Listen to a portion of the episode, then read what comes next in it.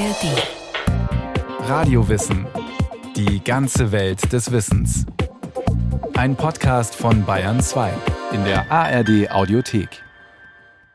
Die Epoche ist die Bronzezeit. Der Schauplatz sind Gehöfte im Lechtal, wo neben Einheimischen nachweislich auch hochrangige Zuwanderinnen gelebt haben. Haben diese Frauen mit Migrationshintergrund ins Lechtal technisches und kulturelles Know-how mitgebracht aus ihren Herkunftsregionen, den Hightech-Zentren der Bronzeverarbeitung. Die Bronzezeit ist in meinen Augen eine der spannendsten Epochen der europäischen Urgeschichte. Die Bronze war wichtig, das war das A und O.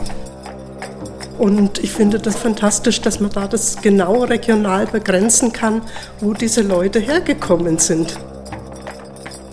Philipp Stockhammer, Siglinde Matysik und Rainer Linke haben auf verschiedene Art zum Wissen über die Bronzezeit beigetragen.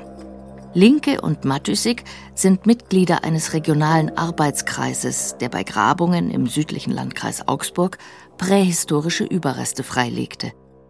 Und Philipp Stockhammer, Mitarbeiter des Max-Planck-Instituts für evolutionäre Anthropologie in Leipzig und Professor für prähistorische Archäologie an der Ludwig-Maximilians-Universität in München, konnte unter anderem anhand dieser Funde das Leben in jener Zeit neu beleuchten. Wir können ganz viele spannende naturwissenschaftliche Verfahren einsetzen. Und das nimmt einem schier den Atem, aber zwingt uns jetzt halt auch als Archäologen und Archäologinnen die Vergangenheit irgendwie auch wieder neu zu denken und wegzukommen von diesen alten, überkommenen Erzählungen.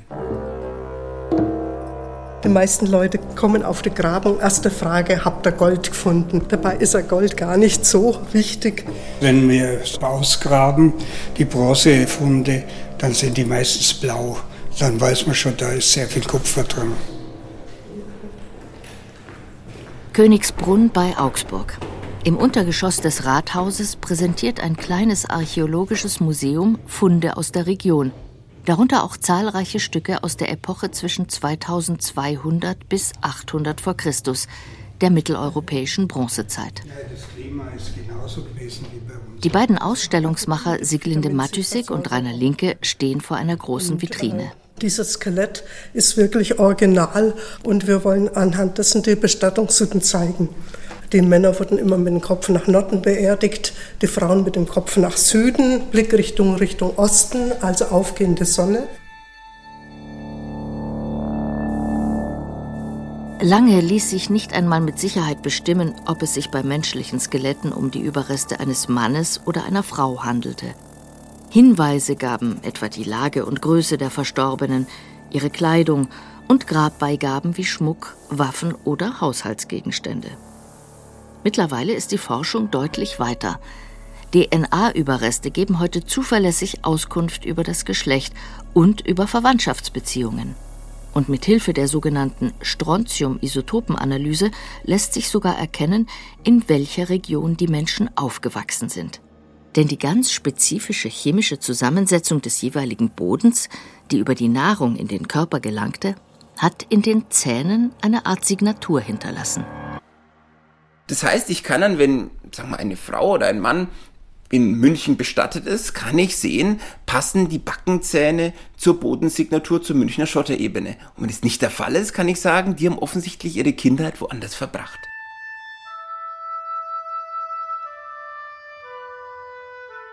Im Süden von Augsburg liegt, umrahmt von den Flüssen Lech und Wertach, die breite Schotterebene des Lechfeldes und daran angrenzend das Hochfeld. Eine fruchtbare Lössterrasse, die bereits den Menschen der frühen Bronzezeit ideale Bedingungen für den Ackerbau bot. Ihre Höfe lagen am Rand des Hochfeldes lose aneinandergereiht wie Perlen an einer Schnur, mit genügend Abstand zum Fluss, um bei Hochwasser in Sicherheit zu sein, und doch nah genug, um die relativ karge Alltagskost Getreidebrei, Beeren, Pilze, Milchprodukte ohne großen Aufwand mit Fisch und Wild aufbessern zu können. Zu den Gehöften gehörte auch jeweils ein Gräberfeld für die Verstorbenen. Deren Überreste nun mit Hilfe bioarchäologischer Analysen genauer bestimmt werden können. Wir hatten Glück, Das war eine fantastische DNA-Erhaltung. Also insgesamt haben wir 800 Jahre dort untersucht, so zwischen 2500 und 1700 vor Christus. Ein Ergebnis der Untersuchungen? Die einzelnen Höfe wurden über vier, fünf Generationen von ein und derselben Familie bewohnt. Allerdings zieht sich die Verwandtschaft nur in männlicher Linie durch.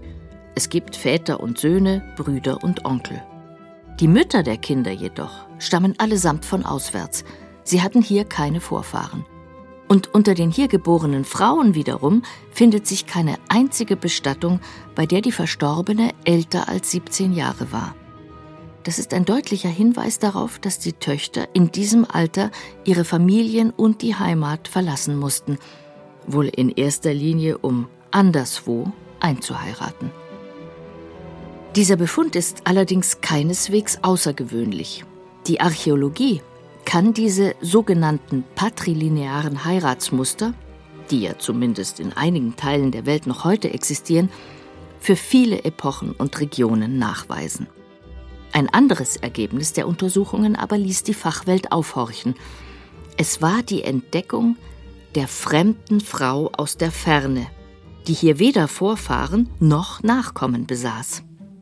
Total spannend. Also, wir haben da schon gesehen, okay, genetisch scheinen alle Mütter von außerhalb zu kommen und gleichzeitig sehen wir es von den Isotopenanalysen, dass ein erheblicher Teil der Frauen offensichtlich von ganz weit her kommt, also über 400 Kilometer, ja. Besonders auffällig war, dass die Bestattungen dieser Frauen aus der Fremde zu den reichsten in der Region gehörten. Und das, obwohl es keine leiblichen Kinder gab, die für ein angemessenes Begräbnis Sorge hätten tragen können. Was könnte es für andere Gründe gegeben haben für die Hochachtung, die die Gesellschaft diesen Frauen offenbar entgegenbrachte?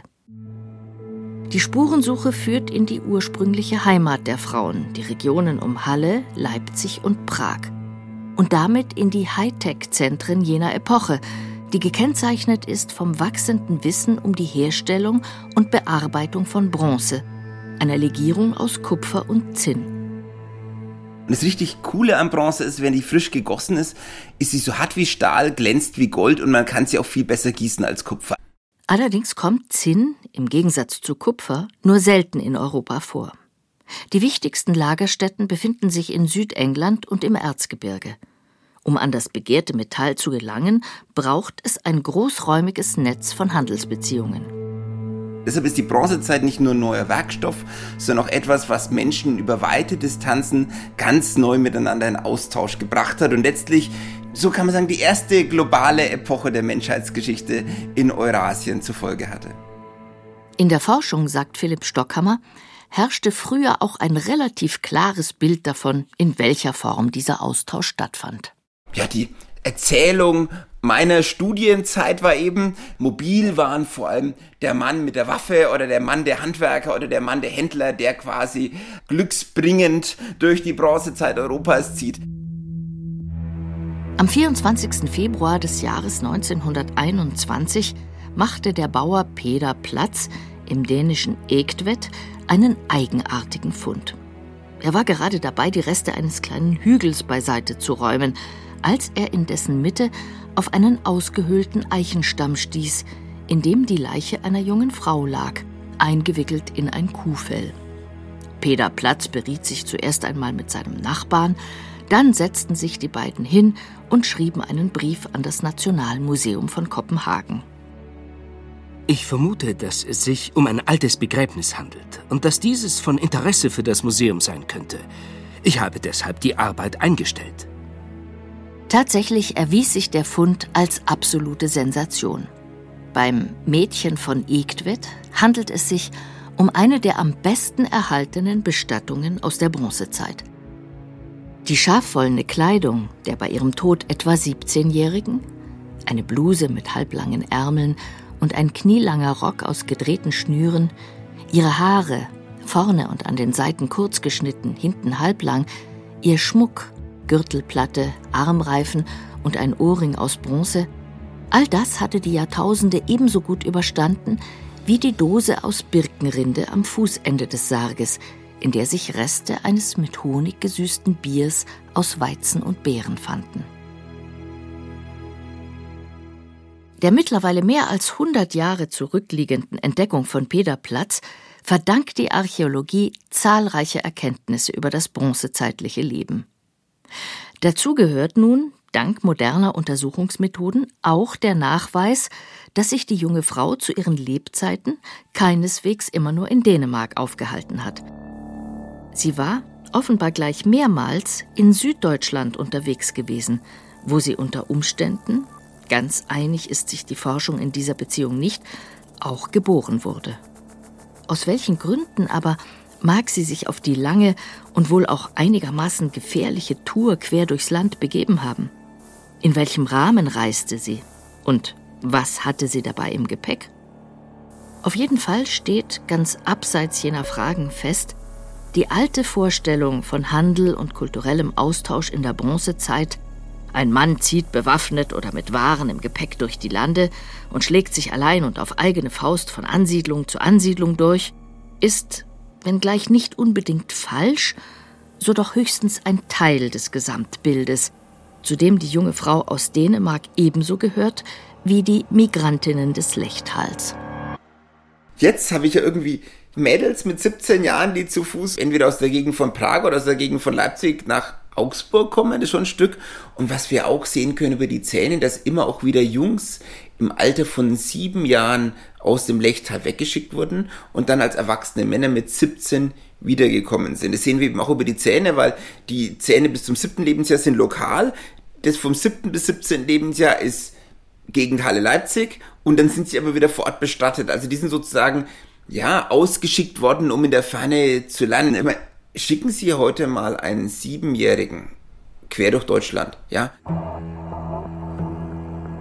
Sollte so eine Reise auch nur ansatzweise Aussicht auf Erfolg haben, dann musste es auf jeden Fall Begleitpersonen geben, die es gewohnt waren, mit Schwierigkeiten umzugehen, von Überfällen durch Mensch oder Tier bis hin zu plötzlichen Krankheiten.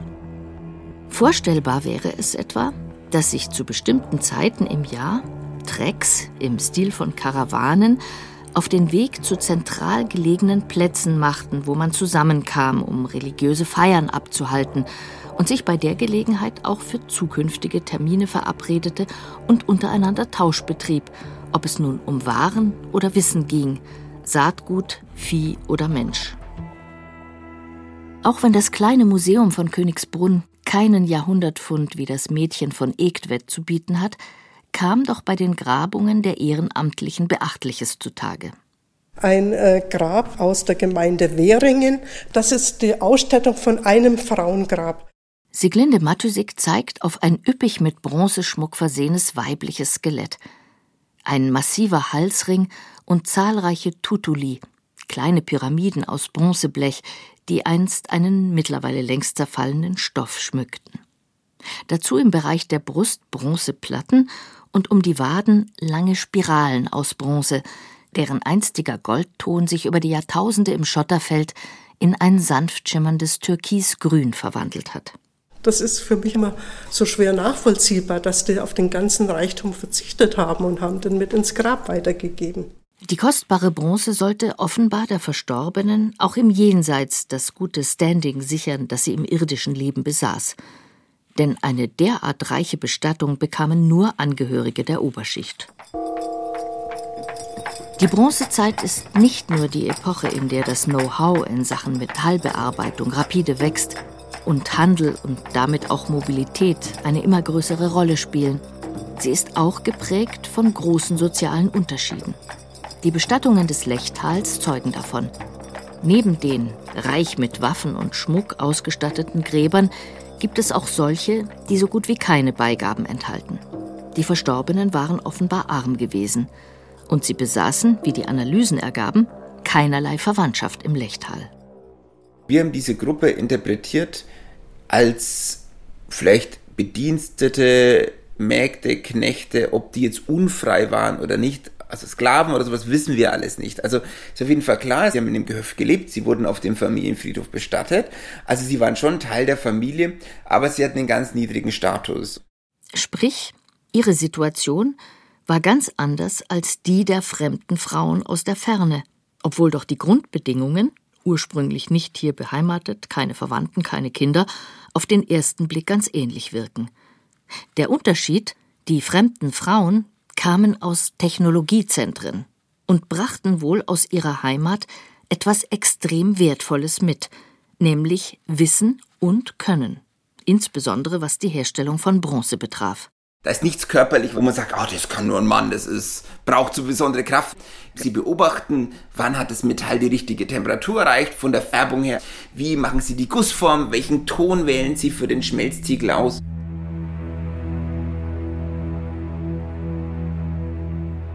Ausgerüstet mit diesem Know-how, vielleicht auch mit Werkzeug oder Bronze im Gepäck, trafen die Frauen aus der Fremde also auf dem jeweiligen Gehöft ein, auf dem sie fortan leben sollten, in einer Art Wohngemeinschaft mit den Bauern und, sofern sie noch am Leben waren, mit seinen Eltern, Brüdern und mit den Schwestern unter 17 Jahren. Dazu kamen noch die eingeheiratete Ehefrau des Bauern und die Kinder des Paares, an deren Pflege und Erziehung die Frau aus der Fremde vermutlich maßgeblich beteiligt war. Wenn mal eine Frau mit einem Kind bestattet ist, dann ist es nicht die biologische Mutter, sondern eine Frau von ganz weit her. Und worauf das für mich hindeutet, ist, dass wir letztlich andere Formen von Mutterrollen haben, als wir uns vorstellen. Jedes Kind hatte sozusagen seine biologische Mutter, die immer wieder schwanger geworden ist. Und auf der anderen Seite eine soziale Mutter, die vermutlich halt dem Kind auch ganz viel Wissen mitgegeben hat. Angesichts der hohen Müttersterblichkeit, aber auch angesichts der Tatsache, dass die Frauen bei der Heirat noch Teenager waren, hatte eine solche Aufteilung der Mutterrolle mit Sicherheit Vorteile. Die durchschnittliche Lebenserwartung lag damals zwischen 20 und 30 Jahren, und jede Geburt stellte ein hohes Risiko dar. Eine Ersatzmutter, die zudem über größeres Wissen als der Durchschnitt verfügte, konnte hier ein, wie Philipp Stockhammer es meint, Schlüssel zur Optimierung sein. Einerseits der Reproduktion und andererseits um den Kindern maximales Wissen und Überlebensmöglichkeiten zu garantieren. Ich finde, es ist so spannend, weil es einfach zeigt, wie komplex das Zusammenleben in diesen Häusern war und weit über das hinausgeht, wie wir uns immer so ein, ach, dieses einfache Leben in der Urgeschichte vorstellen. Dank bioarchäologischer Methoden lässt sich heute vieles beantworten, was früher unlösbar erschien. Doch jede Antwort bringt unzählige neue Fragen hervor. Was etwa mögen die fremden Frauen wohl sonst noch mitgebracht haben aus ihrer Heimat? Neue Techniken der Textilherstellung, der Essenszubereitung, Lieder, ihre Sprache, medizinische Kenntnisse?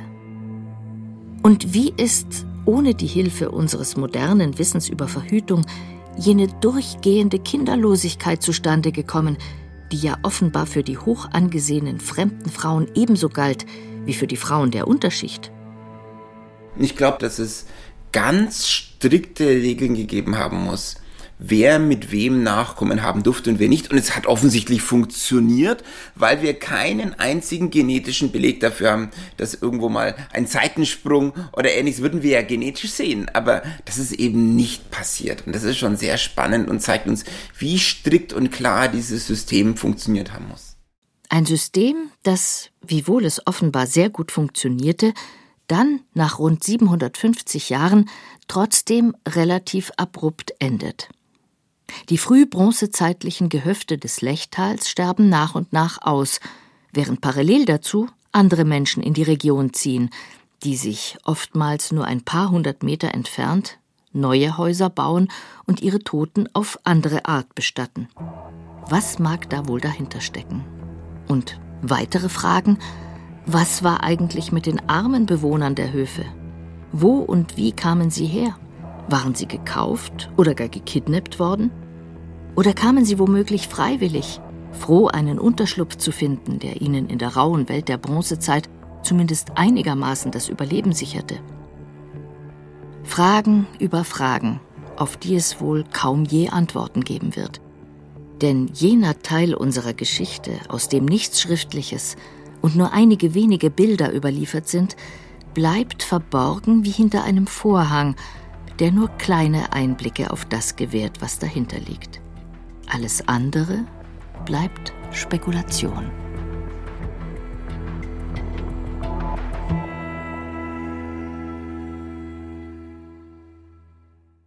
Carola Zinner über Frauen in der Bronzezeit.